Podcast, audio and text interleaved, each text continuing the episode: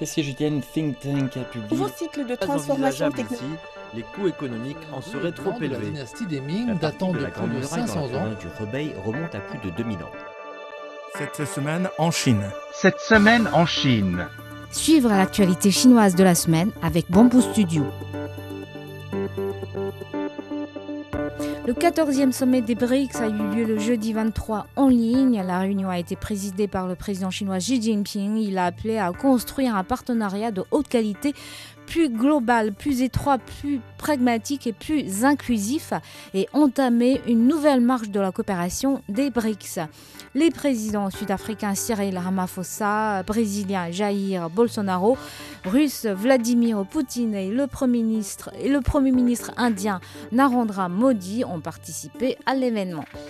Et la capitale chinoise est voilà dotée d'une nouvelle construction phare. La gare de Fengtai, située partie sud-ouest de la ville, a été inaugurée le lundi 20 juin. Euh, plus grande gare ferroviaire d'Asie, la nouvelle gare, deux fois plus, plus grande que la cité interdite, est capable d'accueillir à la fois 14 000 personnes dans ses salles d'attente. 32 lignes ferroviaires, dont plusieurs voies TGV, y convergent. Universal euh, Beijing Ressort a déclaré euh, qu'il reprendrait ses activités euh, le 25 juin.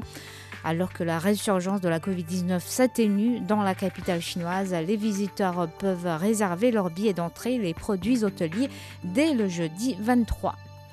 Beidou a marqué un nouveau pas en avant dans le domaine de la conduite autonome.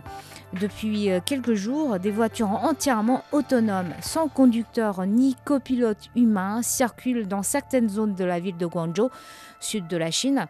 Ces voitures équipées de Apollo, le système de conduite autonome développé par Baidu, sont capables de virer, de doubler, de changer de voie et de réagir à des circonstances compliquées sans aucune assistance humaine. C'est une aubaine pour les passionnés du football chinois. Ils peuvent suivre sur Douyin, la version chinoise de TikTok, les matchs de la Coupe du Monde 2022. La maison mère de l'application ByteDance a gagné une manche contre ses concurrents Kuaishou et Tencent pour diffuser les compétitions en partenariat avec CCTV, la chaîne de télévision centrale de Chine.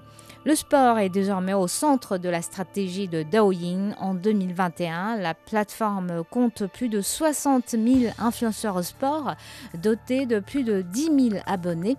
Les séances de live streaming des matchs et leur nombre de spectateurs ayant augmenté de plus de 50%. Cela fait six ans que Da Zhongdianping publie son palmarès annuel de la restauration, une sorte de guide Michelin à la chinoise. Et cette année, c'est 1482 restaurants dans 57 villes de Chine qui sont répertoriés dans la liste des mastes dévoilés cette semaine. Des échoppes vendant des sandwichs ou friandises aux enseignes centenaires offrant des grandes spécialités locales. Ces restaurateurs ont été sélectionnés selon la notation faite par les consommateurs et sont tous très abordables pour le chinois moyen. On peut se régaler avec pas, pas plus de 15 euros la personne.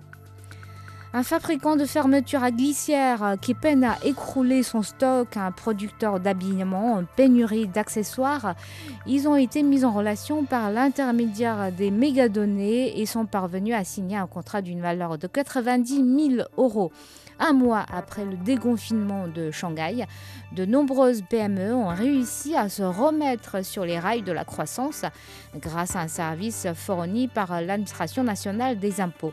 Il suffit pour l'entreprise de préciser le modèle, la quantité et le prix des produits qu'elle veut vendre ou acheter sur la plateforme mise en place par l'administration.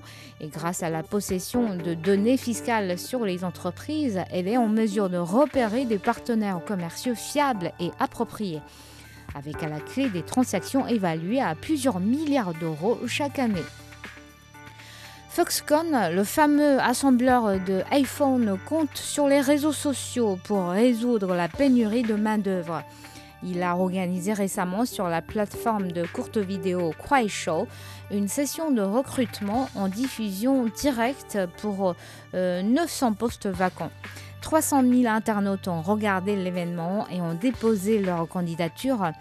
Tesla Chine a aussi mis en place en juin un, recrutement via une diffusion directe.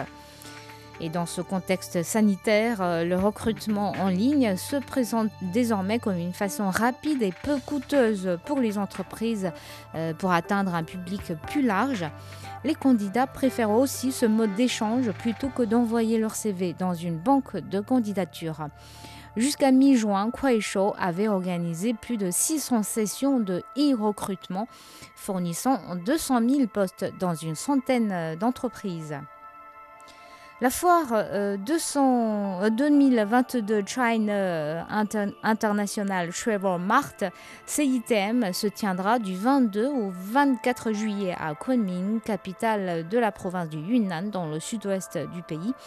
Les exposants de plus de 70 pays et régions sont attendus à l'événement qui, se tiendra et en ligne et hors ligne. Plus de 200 institutions et entreprises des secteurs de la culture et du tourisme du pays y prendront également part. Lancée en 1998, la CITM est devenue l'un des salons du tourisme les plus importants dans la région Asie-Pacifique. L'université euh, chinoise de Tsinghua et l'Institut d'études politiques de Paris ont, lancé un programme pilote pour permettre à plus de 150 étudiants de six continents d'acquérir des connaissances nécessaires pour lutter contre le changement climatique. Le programme d'éducation mondiale, le Climate Leadership Training Pilot, est organisé par l'Alliance mondiale des universités sur le climat qui regroupe euh, les 15 meilleures universités du monde. Et merci d'avoir écouté Bamboo Studio.